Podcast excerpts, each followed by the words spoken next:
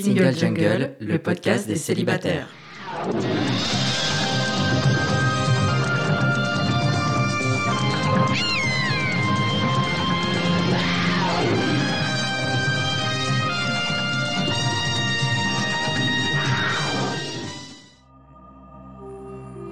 Je suis Louisa Amara et j'ai créé Single Jungle, un podcast dédié aux célibataires.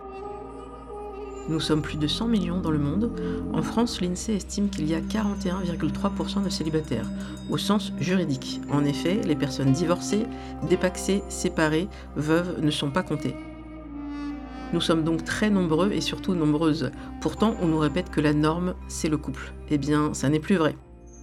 Dans ce podcast, je reçois des autrices, des auteurs, des expertes du sujet, mais aussi et surtout des célibataires qui nous racontent leur parcours. Ce podcast, c'est le vôtre. Bienvenue Bonjour et bienvenue dans ce nouvel épisode de Single Jungle. Aujourd'hui, j'ai le plaisir d'avoir deux invités. Je vais commencer par vous dire comment je les connais. En fait, ce sont deux parapes, ce sont des parapluies, comme moi. Et les parapluies, ce sont les personnes qui soutiennent le travail de Solange Te Parle, Ina Mialash, donc une créatrice de contenu euh, sur YouTube, mais aussi sur d'autres euh, plateformes ou au théâtre. Enfin, elle fait plein de choses. Et sur Patreon, nous la soutenons depuis euh, plusieurs mois ou plusieurs années. Et donc, on s'appelle les parapluies. Je vais donc vous présenter Gaëtan. Bonjour Gaëtan. Bonjour. Et Alix. Bonjour Alix. Bonjour. Et vous avez une particularité, outre le fait d'être des personnes sensibles, comme tous ceux et toutes celles qui soutiennent Solange. Aujourd'hui, en fait, on va parler d'un point commun que vous avez aussi, c'est euh, la sexualité. L apostrophe et ensuite asexualité. Alors qu'est-ce que c'est la sexualité Eh bien, c'est le A de LGBTQIA+. Et pour l'instant, dans Single Jungle, j'avais pas eu l'occasion d'en rencontrer. Et donc, ce sont les personnes qui euh, se définissent. euh, bah, je vais vous laisser définir en fait. Est-ce que, bah voilà, Gaëtan, toi, tu dirais que tu te définis comment? Ben, tout simplement, pour moi, la sexualité, c'est juste que je n'ai pas d'attirance particulière envers la sexualité, en deux mots bien sûr, pas L apostrophe. Après, je distingue ça vraiment de ressentir de l'amour pour quelqu'un ou de l'attirance, mais euh, juste la sexualité ne m'attire pas, tout simplement. Très bien. Alix, tu aurais un peu la même définition? Oui, moi je centre beaucoup sur euh, la notion de désir que j'ai beaucoup confondue avec la notion de plaisir. Donc voilà, pour moi être asexuel, c'est en ce qui me concerne ne pas ressentir de désir ou très peu, ce qui n'empêche pas de ressentir du plaisir. On va creuser un peu tout ça et avant, pour que ce soit plus clair pour tout le monde aussi, on va se situer. Donc je commence parce que c'est mon podcast, alors je commence. Donc euh, j'ai 41 ans, je suis une femme, cis, hétéro, racisée. C'est- C'est-à-dire qu'en fait, euh, parce qu'on m'a posé la question, c'est quoi racisée C'est-à-dire que je suis pas blanche et précisément je suis d'origine algérienne, kabyle par mon papa. Donc je suis à 100% couscous, 100%, il n'y a que ça dans mon arbre généalogique. Et ça me va très bien, de toute façon je n'ai pas le choix. Et je suis aussi nullipare, donc ça veut dire que j'ai pas d'enfant pour le moment, et je suis grosse. Et ça me définit aussi en tant que personne. Ça fait partie de ce que je suis physiquement et même mentalement. Voilà. Euh, c'est déjà pas mal. Alix, comment tu te définirais? Alors moi je suis une femme cis, je suis blanche, j'ai 26 ans et euh, je me définis euh, comme euh, une femme lesbienne asexuelle. Très bien. Et toi, Gaëtan? Et donc moi, je suis un homme blanc de 25 ans, 6, et je me définirais comme pan-romantique et asexuel. Voilà. Ah, super, il y a plein de jolis mots. Alors, pan romantique, comment tu définis ça? Disons que je peux tomber amoureux de n'importe qui, je me fiche que ce soit un homme, une femme, un transsexuel, quelqu'un qui est non-binaire, ça ne me gêne absolument pas. D'accord, Ah, c'est bien ça, pan romantique. Donc on a un peu, le, un peu les deux, asexuel et pan romantique. Avant de, voir un petit peu euh, comment vous avez fait ce parcours-là, j'aimerais voir quand est-ce que vous avez euh, compris, parce que euh, parfois c'est long, parfois c'est une révélation. On va commencer par toi, Alix, peut-être. Alors, très tardivement. Je crois que j'ai mis le doigt sur le mot vers mes 22-23 ans. C'est un ami qui me l'a soufflé d'ailleurs. Donc voilà, il m'avait conseillé d'aller fouiller un peu sur le YouTube de Achardel. Et c'est ce que j'ai fait. Et ça m'a été assez, euh, assez utile. Mais est-ce que dans tes rencontres, euh, il n'y avait pas eu un petit indice? En fait, c'est difficile parce que euh, je me suis aperçue il n'y a pas très longtemps finalement que je suis la première asexuelle que je rencontre. Ah, parce qu'on n'a absolument pas de modèle auquel se référer. Donc euh, c'était assez compliqué. Ce qui est assez difficile à expliquer pour moi, c'est que au collège, au lycée par exemple, dans les films, la question de, euh, des rapports sexuels, je le voyais vraiment comme quelque chose de très téléphoné, quelque chose de très conventionnel. Moi, ça ne me parlait pas et j'étais persuadée, assez convaincue, enfin j'étais vraiment convaincue que les uns et les autres autour de moi faisaient euh, comme moi, enfin ressentaient la même chose que moi et eux aussi, au moment où ils devaient passer à l'acte, jouer ce jeu. J'ai remis ça en question très très tard. C'est un peu l'hétéronormativité dans, lequel, euh, laquelle on, vit un peu tous et euh, il y a eu des témoignages euh, dans C'est compliqué euh, de Slate. Il y avait un tweet que je vais essayer de retrouver où une jeune femme lesbienne disait Mais on m'a volé mon adolescence en fait, parce que j'ai pas pu expérimenter. Je, je devais être dans le moule. Et c'est bien plus tard qu'elle a compris.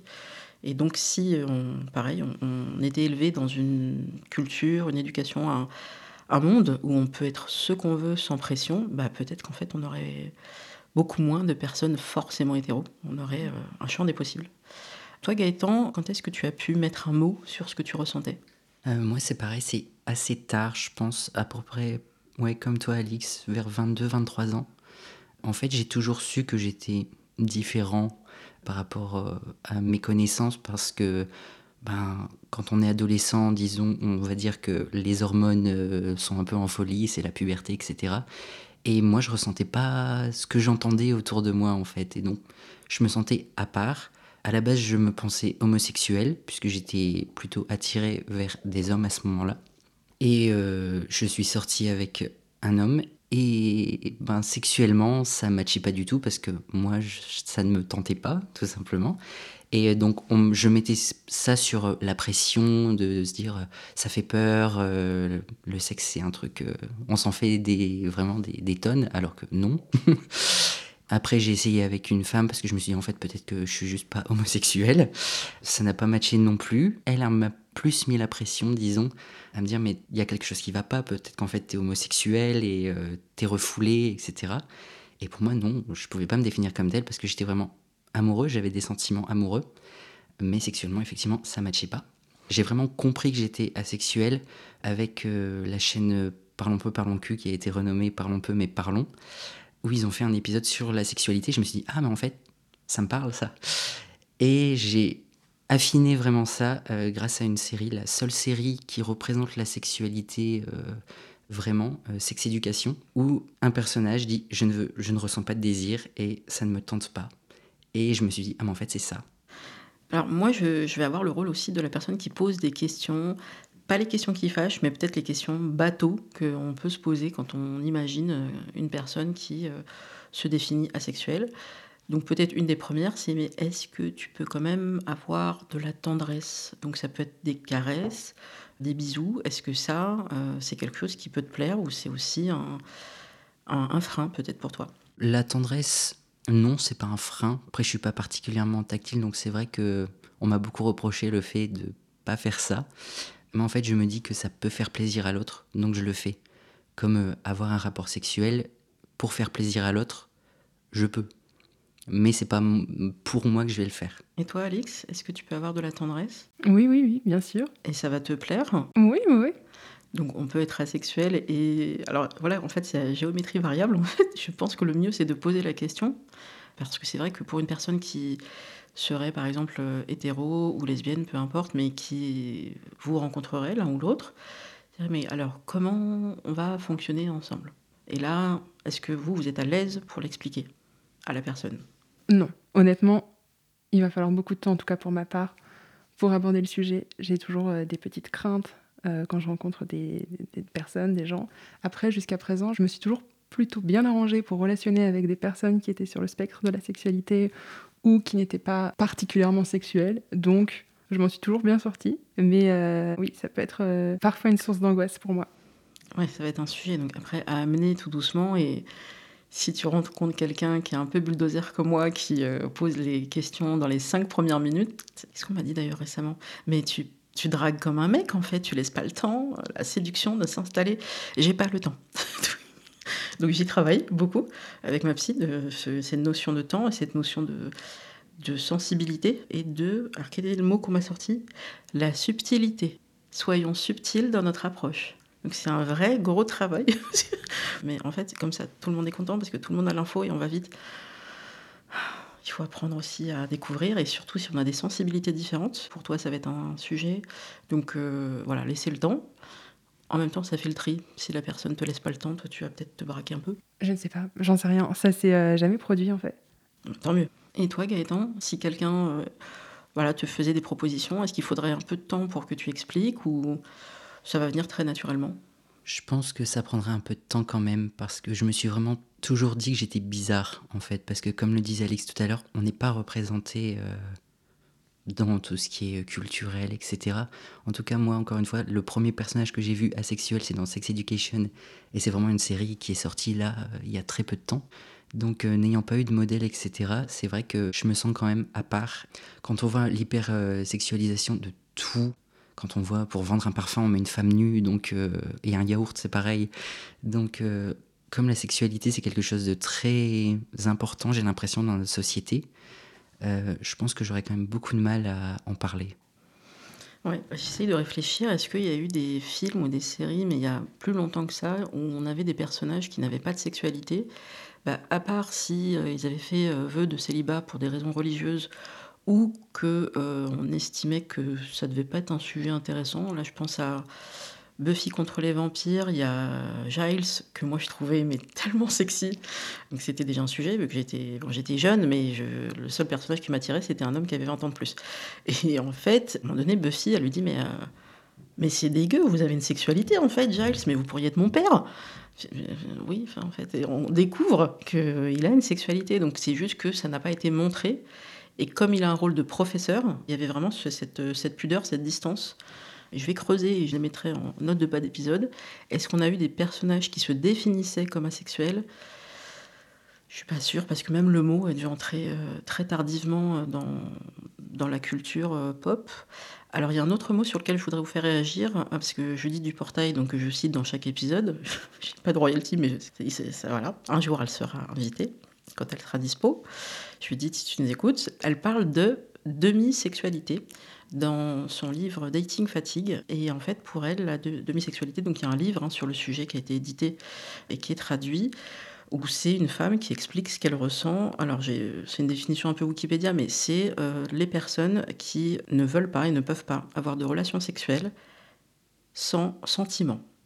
Et là, quand j'explique cette définition, les gens ils disent mais il y a plein de gens en fait qui se définissent comme ça, qui pourraient pas euh, se donner, être euh, intime euh, sans avoir des sentiments. Eh ben, c'est expliqué dans, le livre aussi. Comme tu disais Gaëtan, il y a tellement de sexualité, de nudité un peu partout. On nous pousse beaucoup à ça, à cette consommation, à cette hyper-consommation, que maintenant, la normalité, je mets des grosses guillemets, ce serait de pouvoir avoir des relations sexuelles à tout moment, quasi avec n'importe qui, dès lors qu'on a un désir, euh, sans avoir de sentiments en fait. Euh, donc ça peut être euh, dans les premières minutes, le premier soir. Là, je juge pas du tout les personnes qui le font. J'ai été de, celle-là et c'est vrai qu'il y a un côté très excitant à aller très très vite. comme je disais tout à l'heure, j'ai pas le temps, donc du coup je me disais bah, comme ça je saurais très vite si intimement on s'entend ou pas. Et c'était aussi ma manière à moi de séduire parce que j'ai un mode de séduction qui peut être un peu brutal, mais au lit je peux être extrêmement douce, je peux montrer mes talents, etc. Et en fait, euh, lui dis, dit, on va reparler peut-être de la demi-sexualité et dire qu'on s'assume comme tel. Alors, il ne demande pas forcément à être ajouté au LGBTQIA, mais à dire que c'est quelque chose qui existe vraiment, qu'elle se ressente comme ça. Et il y a tout un tas de hum, précisions, comme par exemple quand euh, elle est un dîner entre copines et que les filles parlent de sexualité, parlent de position, parlent de leurs expériences, ça la gêne énormément. Elle doit presque quitter la table tellement ça ça la brutalise un peu de dire là ça, va trop loin, je, ne veux pas avoir toutes ces informations, ça me gêne. Et donc elle va pouvoir dire bah là en fait ça me va pas, euh, je me sens pas respectée euh, dans ce que je suis, donc euh, je préférais qu'on change de sujet ou que je parte. Donc la demi-sexualité ça existe aussi. Est-ce que vous c'est quelque chose qui peut vous parler ou ça ça correspond pas du tout à ce que vous êtes? Bon, avoir des sentiments déjà, c'est plutôt quelque chose qui pourrait vous intéresser. Oui, ça pour le coup, moi je, me je ne me définis pas du tout comme aromantique. Je tombe pas amoureuse très souvent, mais je tombe amoureuse. Personnellement, je me reconnais pas dans cette définition, sous cette étiquette. Mais elle fait partie du spectre de la sexualité, pour moi, c'est clair. Après, au niveau des conversations, toi Gaëtan, peut-être, si quelqu'un a une conversation, euh, bah voilà, t'es embarqué là-dedans, et ça tourne autour de la sexualité. Comment tu te sens? Bon, Je suis pas gêné. parce que c'est pas quelque chose qui me dégoûte ou qui me rebute, enfin, c'est juste une activité euh, qui ne m'intéresse pas, tout simplement. Mais disons pour euh, paraître euh, normal avec d'énormes guillemets, je vais rentrer dans la conversation, mais sans m'investir énormément. Au moins, on va pas me dire, mais t'es bizarre parce que t'en parles pas. Parce que ça, on me l'a assez reproché plus jeune, en me disant, mais t'as un truc qui va pas, ça t'intéresse pas, c'est bizarre. Et donc, du coup, maintenant, pour faciliter les choses, je m'intègre sans trop y aller, quoi. Ok, alors dans les autres questions un peu euh, peut-être classiques qu'on peut poser à des personnes asexuelles, est-ce que pour autant vous avez du désir et au point aussi de vous faire plaisir seul, donc de pratiquer la masturbation? Pour ma part, je n'ai pas de désir. Mais oui, la masturbation, euh, c'est quelque chose que je pratique. Après, euh, je ne sais pas le fréquencer, je ne sais pas si ça se dit ça. Mais je ne saurais pas te dire tous les combien. Je ne suis pas ça dépend, c'est vraiment euh, assez aléatoire. Très bien. Du désir, je pense que j'en ai jamais vraiment ressenti. Euh, c'était plus une tâche à cocher dans ma journée de dire bon ben aujourd'hui euh, voilà on va faire plaisir à l'autre. Et la masturbation ça m'est déjà arrivé mais pas par désir plus par ennui on va dire pour pouvoir justement explorer un peu se dire est-ce que je suis vraiment asexuel? Parce que pour moi la sexualité c'est quelque chose de fluide. Et je pense que tout le monde est assez d'accord avec ça. Du coup, je me dis ça peut changer, etc. Et peut-être, on m'a déjà posé la question, peut-être que c'est juste que tu n'as pas rencontré la bonne personne et donc du coup t'es pas asexuel, c'est juste que euh, voilà, faut que tu tombes sur la bonne personne. Donc je, je me dis qu'il faut que j'explore les possibilités. Et donc ça m'est déjà arrivé, mais plus par ennui que par désir en fait. Alors ça, ça me fascine euh, le côté ennui parce que je l'ai déjà entendu. Euh, de garçons et de filles, euh, quelle que soit leur orientation, c'est bah oui, euh, là on se fait chier. Euh, tiens, bah, c'est une occupation, c'est quelque chose qui peut détendre, ça a des vertus aussi, apparemment, c'est pas un médicament, mais pour les personnes qui ont souvent des maux de règles ou des, voilà, des douleurs chroniques, eh ben ça, t'envoie un espèce de shot d'endorphine ou quelque chose qui va t'apaiser. Oui, mais alors par, ennui, enfin, quand on s'ennuie, on peut faire plein de trucs. Tiens, allez, je, trouve ça très, très intéressant de dire, tiens, euh, c'est une activité, je, je vais m'adonner à ça là, pour les prochaines minutes.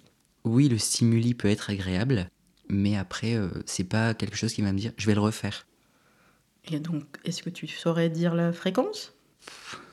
La fréquence... Euh, ça dépend de si je m'ennuie beaucoup ou pas.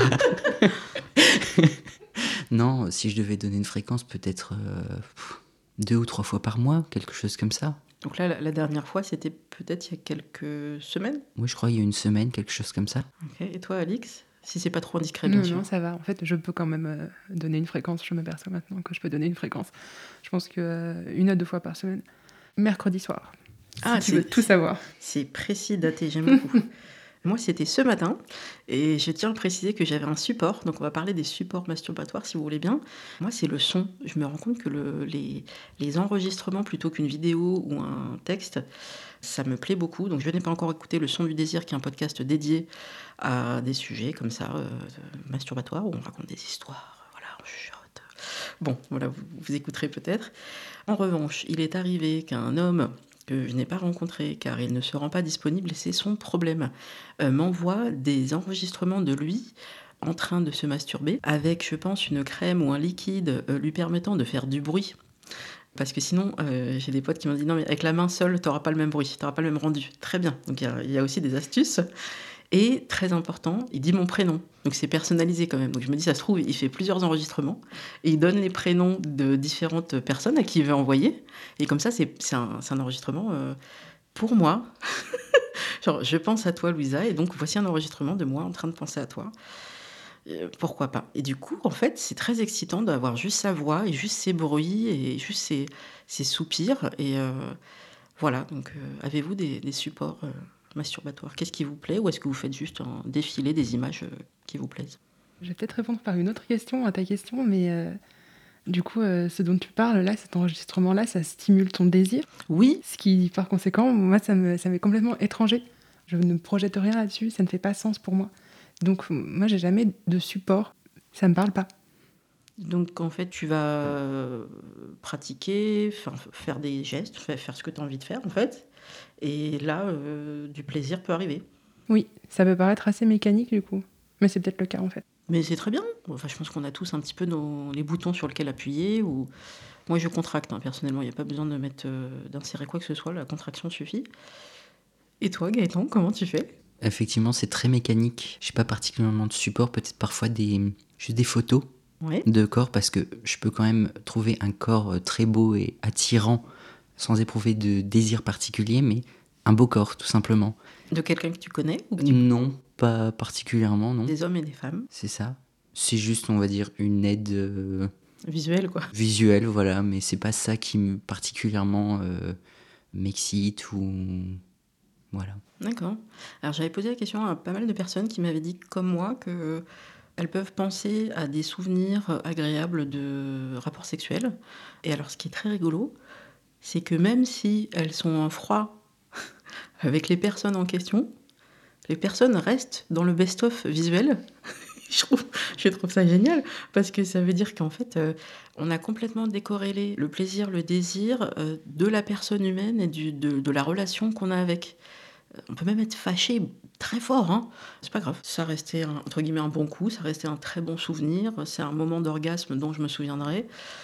L'endroit, le lieu, ça peut être vraiment ce moment-là. Et donc, euh, je me suis dit, ah, ça va, je suis pas folle, parce que c'est un petit peu maso de repenser à quelqu'un avec qui je suis en froid. Non, tu penses à l'instant, c'est pas vraiment lui en fait, c'est euh, juste cet instant-là qui était, qui était beau. Donc, euh, dédicace à la Dream Team, entre guillemets, qui est dans le, qui est dans le best-of. Et ça bouge pas trop en fait. Je vais essayer de me créer de nouveaux souvenirs quand même.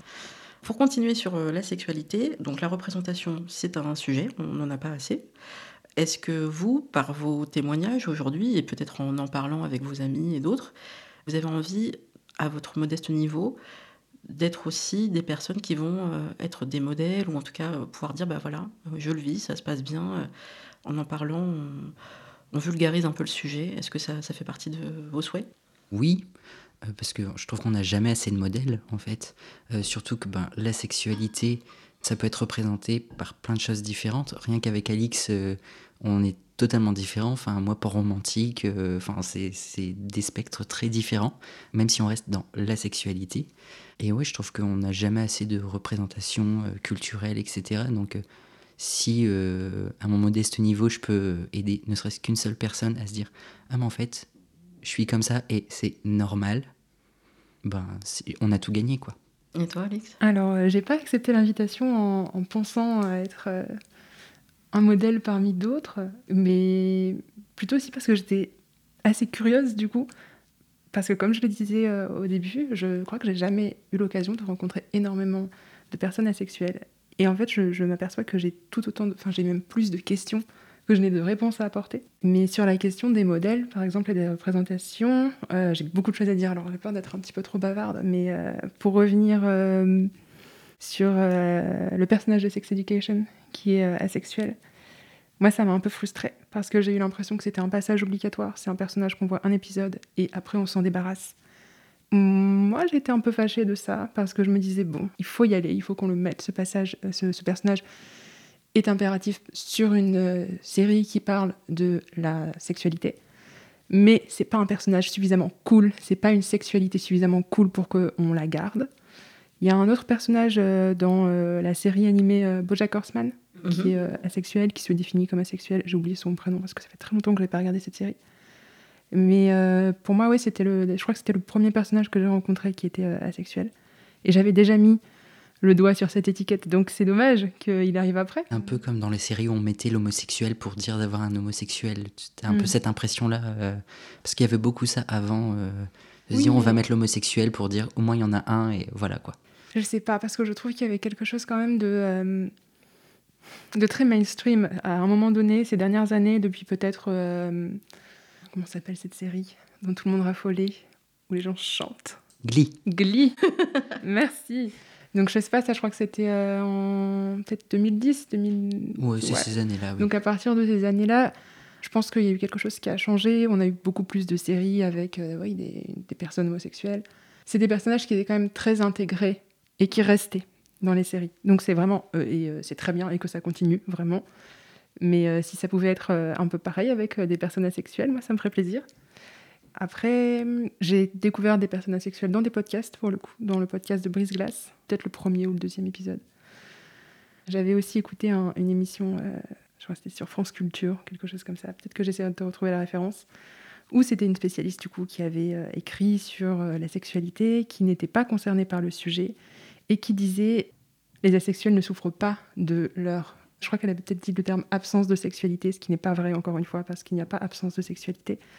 Mais ça m'avait fâché d'entendre que les asexuels ne souffrent pas, parce que j'étais à ce moment-là aux prises avec des questions justement de ben, d'identité euh, sexuelle, et je ne me trouvais pas, et je peinais, et j'étais... Enfin, c'était terrible, c'était une époque assez compliquée où euh, je m'étais perdue dans des troubles du comportement alimentaire avec euh, des soucis justement de visibilité. Et j'ai été en train d'écouter ce podcast en courant, dans un but euh, purement euh, de, perte de poids, de restriction.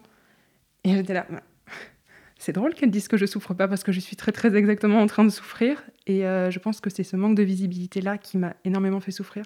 Et j'avais pu retrouver un écho à ça dans Le génie lesbien de Alice Coffin, où elle parlait justement de, ce fait qu'on lui ait volé par exemple son adolescence, comme tu disais, avec un écho au podcast, c'est compliqué où elle parlait de ça, où elle parlait de ce manque de visibilité des lesbiennes, et où je me suis beaucoup retrouvée dans, euh, dans ce qu'elle disait, bon, sur le spectre de la sexualité pour le coup. Elle ne, mentionne pas ça, mais euh, j'ai fait euh, l'analogie toute seule. Donc voilà. Alors justement, pour creuser avec toi sur ce sujet, parce qu'il y avait une passion statistique, c'est le moment chiffre. J'ai pas encore bien les chiffres en tête, je les mettrai en note de bas d'épisode, mais les personnes lesbiennes auraient une sexualité plus épanouie que les personnes hétérosexuelles. Euh, voilà, c'est statistique. Il y a euh, peut-être ce souhait de faire attention à l'autre. Ce qui ne veut pas dire qu'il ne peut pas y avoir euh, des gens égoïstes ou quoi que ce soit, mais de fait.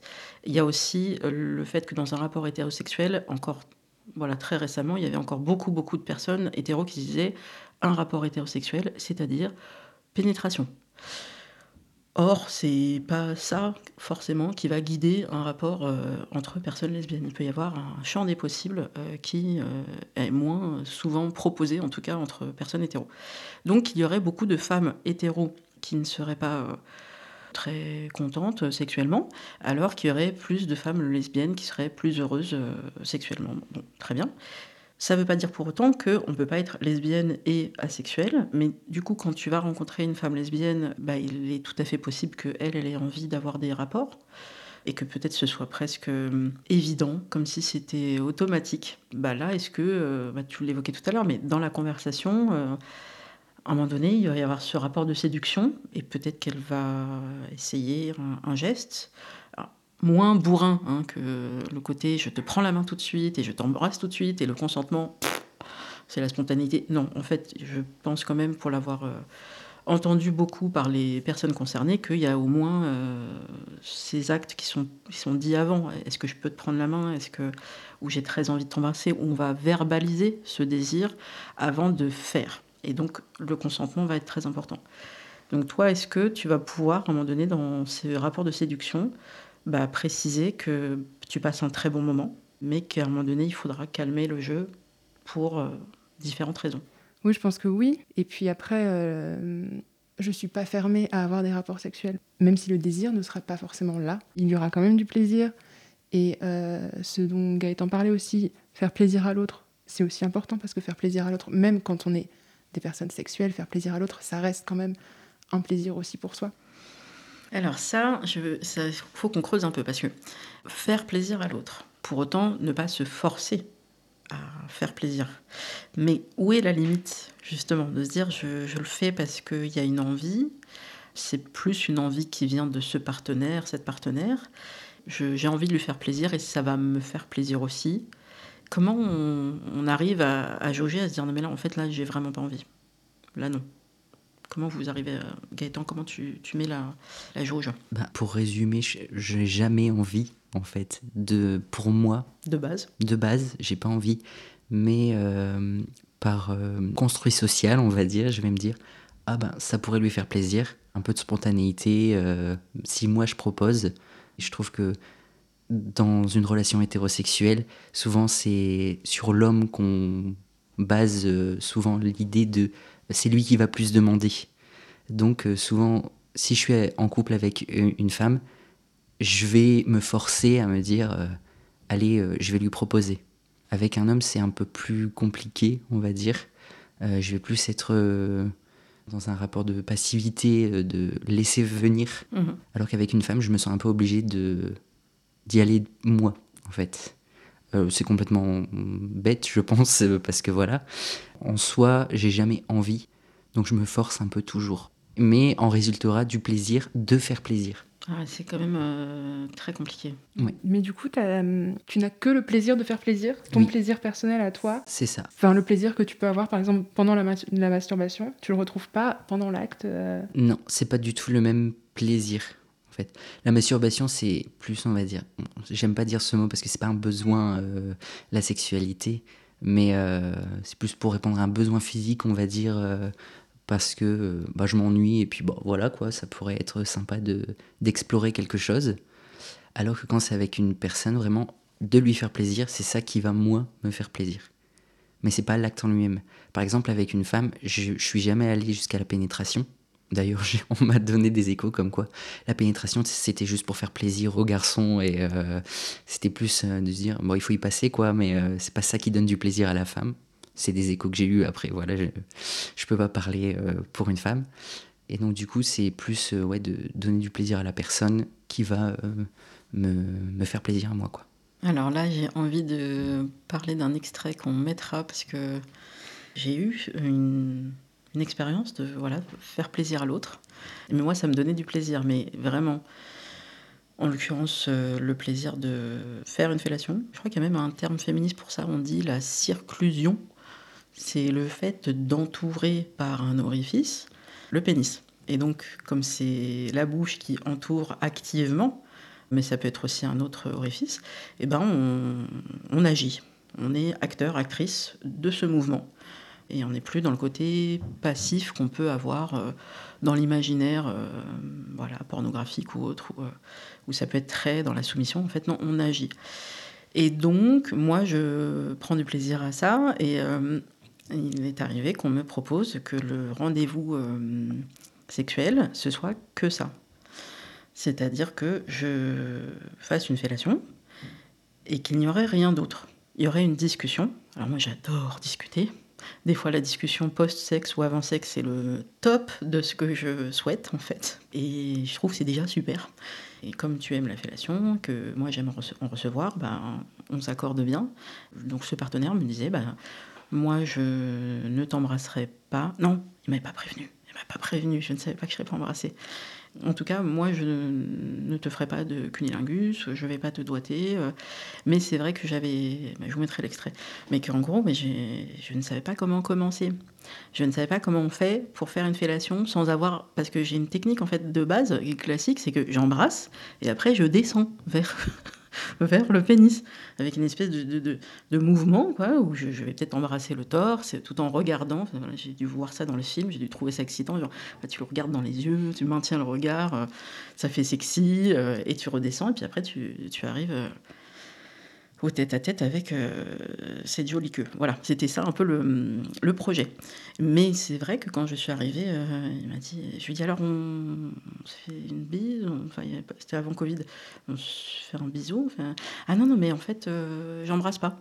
Et c'est sorti tout seul. Comme les travailleurs et travailleuses du sexe en fait. je dis mais quel rapport? Ah non mais parce que c'est mon référentiel. Non en fait, et je l'ai appris par la suite, notamment dans mes rencontres il y a des personnes qui n'embrassent pas, qui n'aiment pas ça. Même dans une relation durable, amoureuse, il ou elle n'aime pas embrasser. Alors moi, je suis tombée de ma chaise. Je dis, mais c'est tellement bien. en fait, non, pareil, pour moi, ça fait partie finalement du consentement. Embrasser n'est pas une évidence. Euh, et en fait, j'ai passé un très bon moment.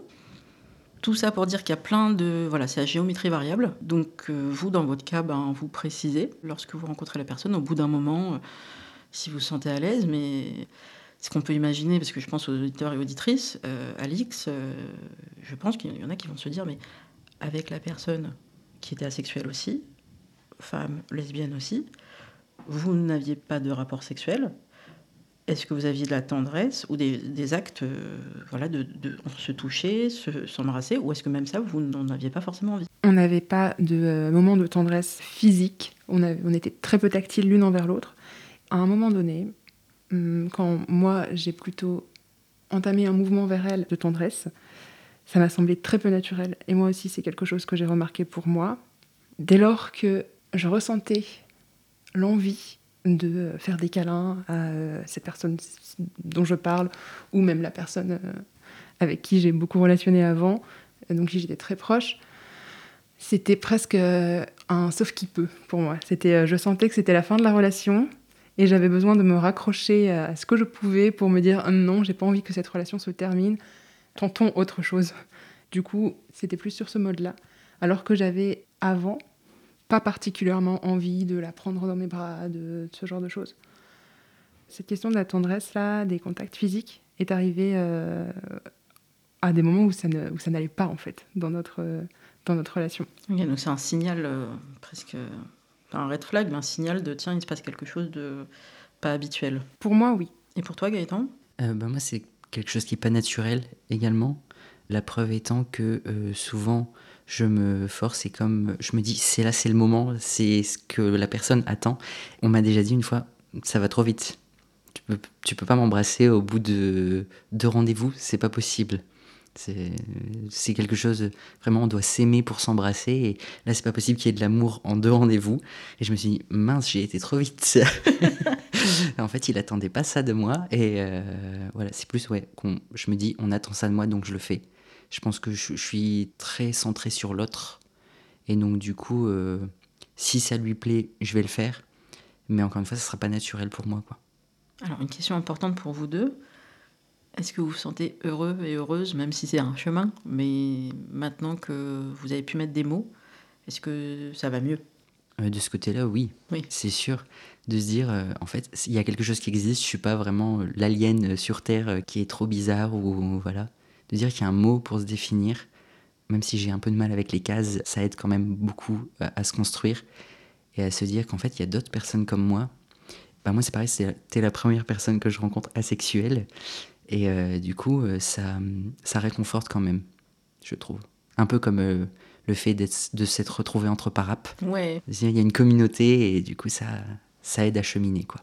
Toi aussi, Alix? Oui, ouais, pour moi, c'était nécessaire, en fait. Je parlais tout à l'heure de euh, cette période où euh, j'étais dans les troubles du comportement alimentaire et où euh, la question de la sexualité était centrale. Si j'avais pas eu cette case pour me définir, je pense que je serais encore en train d'essayer de disparaître parce qu'on est tellement invisibilisé qu'à un moment donné, moi, je voulais pas peser moins, je voulais peser rien pour être en rapport avec ce que je ressentais dans cette, dans cette idée de la sexualité, que ça n'existait pas, que je n'étais rien les mots sont nécessaires, sinon on ne peut pas en parler justement.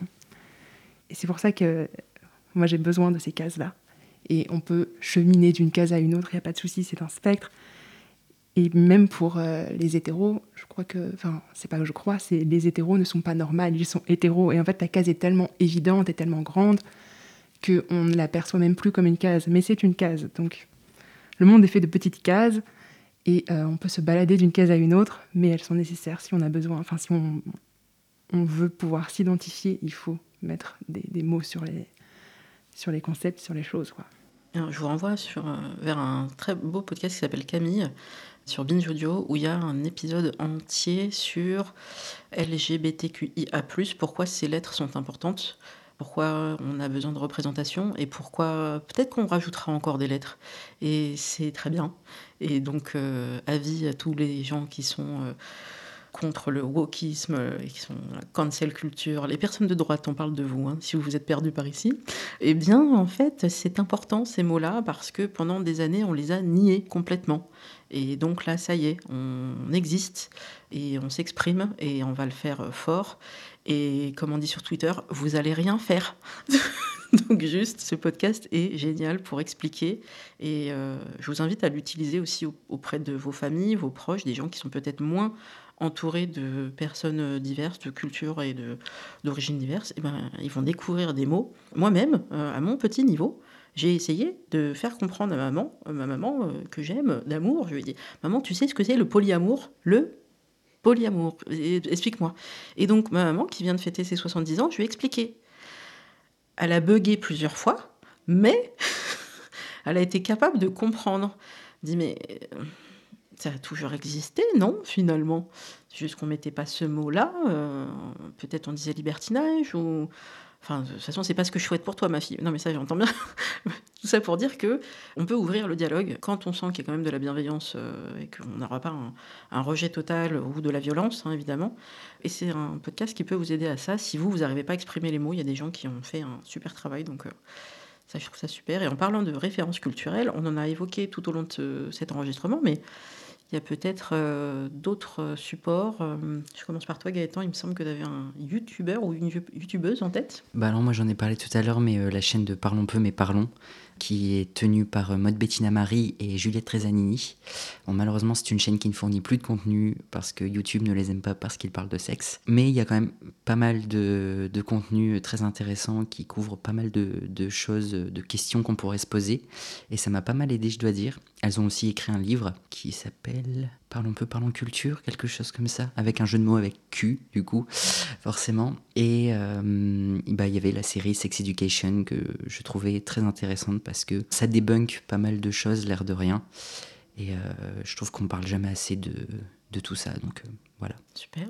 À toi, Ali, tu as quelque chose en tête? Oui, j'ai euh, j'ai déjà mentionné la chaîne euh, YouTube de Hardel. Je ne sais pas si euh, la chaîne est encore très très active, mais en tout cas, il y a énormément de références sur euh, la sexualité. Tout un panel d'asexuels, du coup, euh, qui se baladent sur le spectre et des tas de nouveaux mots, plein de concepts à découvrir. On n'y parle pas que d'asexualité, il y a beaucoup de, oui, de témoignages concernant la non-binarité. voilà. Super. Oui, et puis je sais pas si euh, pour un petit point, euh, un petit point BD, parce que j'aime beaucoup les BD, et euh, j'ai pensé récemment à mon coloc euh, Ariel qui m'a fait découvrir cette autrice, auteurice, je ne sais pas, j'avoue que du coup je ne connais pas ses pronoms. C'est Tilly Walden, elle fait des romans graphiques avec tout un une palette de personnages super intéressants qui sont lesbiennes, non-binaires, enfin c'est des choses, des personnages qu'on n'a pas forcément l'habitude de voir. Et euh, c'est de la science-fiction, c'est de la, du fantasy, généralement c'est BD. Donc euh, c'est pas mal. Très bien. Euh, alors moi, je voudrais pas euh, écorcher son nom, donc je vais juste dire son prénom. Il y a Diane du compte Sexy Souci, qui était sur France TV slash l'application, ça existe encore, et c'est aussi sur Instagram. Donc je vous mets toutes les références, où elle fait beaucoup de hum, pédagogie sur tous les sujets de sexualité, du consentement, des règles. C'est très très varié, ça s'adresse pas mal aux jeunes, mais en fait c'est pour tous les publics, et euh, je trouve qu'elle fait un travail que en fait, euh, l'éducation nationale devrait faire. Ça manque vraiment, les cours d'éducation sexuelle euh, n'ont pas lieu ou très peu euh, dans de nombreux, établissements. Donc voilà, je vous invite à vraiment l'écouter. Et j'en profite aussi pour faire une petite dédicace, parce que c'est une grande fierté. Single Jungle est dans un livre. C'est quand même la classe internationale. Donc, c'est dans le livre Le prix à payer de Lucille Quillet sur justement le, le couple hétéro. Qu'est-ce que ça veut dire pour les femmes en termes de charge euh, sexuelle, charge contraceptive euh, C'est très très varié. Euh, J'aurai plaisir à l'inviter dès qu'elle sera disponible, Lucie. Lucie, si tu nous entends. Voilà, parce qu'il y a tellement, tellement de choses à dire et je suis très très fière que Single Jungle soit cité avec euh, également Sologamy de Marie Albert que j'avais déjà reçu et également bien sûr euh, Olympe de G donc la réalisatrice euh, qui a fait je cite une grève de l'hétérosexualité pendant un certain temps et qui a pu euh, expliquer tout ce qu'elle ressentait. Donc euh, c'est très bien que toutes ces voix euh, s'expriment. Est-ce qu'il y a des sujets qu'on n'a pas abordés et que vous souhaiteriez préciser maintenant? Sinon il faudra revenir. Je reviendrai peut-être juste sur un sujet, la pression d'avoir des enfants. Parce que même en tant qu'homme, je lis beaucoup de mon entourage. Et c'est assez difficile pour eux de comprendre le concept d'asexualité. D'autant plus que personnellement, je ne veux pas d'enfants. Je pense qu'on peut dissocier les, choses. hein. On peut être asexuel et avoir des enfants, je pense. Ça revient énormément. Et euh, bon, je pense qu'il y a de quoi faire plusieurs heures sur ce débat de euh, mettre la pression pour avoir des enfants euh, aux personnes, d'autant plus sur les femmes, je pense. Et donc du coup, ouais, c'est quelque chose d'assez euh, compliqué à gérer, euh, en tout cas pour ma part en tant qu'asexuel, ne voulant pas d'enfant. C'est assez compliqué parce que j'ai pas envie de, de, faire un coming out euh, asexuel. Parce qu'en fait, pour moi, quand on est hétéro, on n'a pas besoin de faire de coming out. Donc je vois pas pourquoi, moi, étant asexuel, j'ai besoin de faire un coming out. Donc du coup, c'est assez compliqué. C'est ça que je voulais dire. Si, Alex, il y avait un sujet que tu voulais. euh, Oui, moi c'était plutôt. J'ai fait des coming out, euh, j'en ai fait quelques-uns, à des amies euh, proches et bienveillantes. Je pense à, aux deux premiers que j'ai fait et où euh, j'étais persuadée euh, d'être euh, accueillie d'une manière positive parce que je savais ces amies bienveillantes. Et je ne leur en veux pas parce que dans la mesure où on n'a pas de représentation de la sexualité, je pense qu'il est peut-être compliqué de réagir autrement. Mais leur première réaction a quand même été de me dire ben peut-être que tu vas changer, peut-être que ça va changer. Et j'ai été assez démunie. J'ai dit oui, soit peut-être, comme tout le monde en fait. Je suppose que la sexualité peut changer euh, Mm. au fur et à mesure. Mais c'est le fameux euh, t'es pas tombé sur la bonne personne. oui, euh, peut-être qu'il y avait Un ça. peu. Et après, j'ai réfléchi, j'étais un peu en colère, mais j'ai pu leur expliquer et tout va bien entre nous. J'ai pensé à leur place, je me suis dit, mais alors, est-ce que vous partez du principe que je vis mal mon asexualité?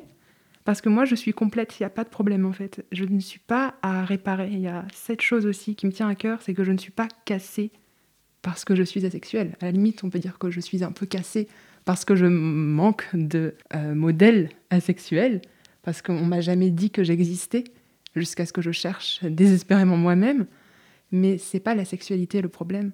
Et oui, voilà, je pense que c'est tout. Bah, C'est déjà un message très fort. Merci à tous les deux. Euh, J'aurais plaisir à vous recevoir à nouveau pour parler de ce non-désir d'enfant ou d'autres sujets, parce qu'il y a vraiment de quoi faire.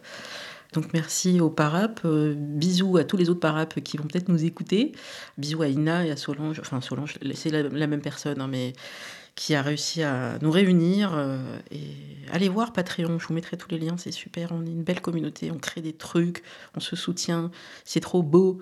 Euh, allez soutenir des gens sur Patreon, c'est super. Vous pouvez retrouver Single Jungle sur toutes les applis de podcast ou balado-diffusion, coucou aux Québécois et à toute la francophonie.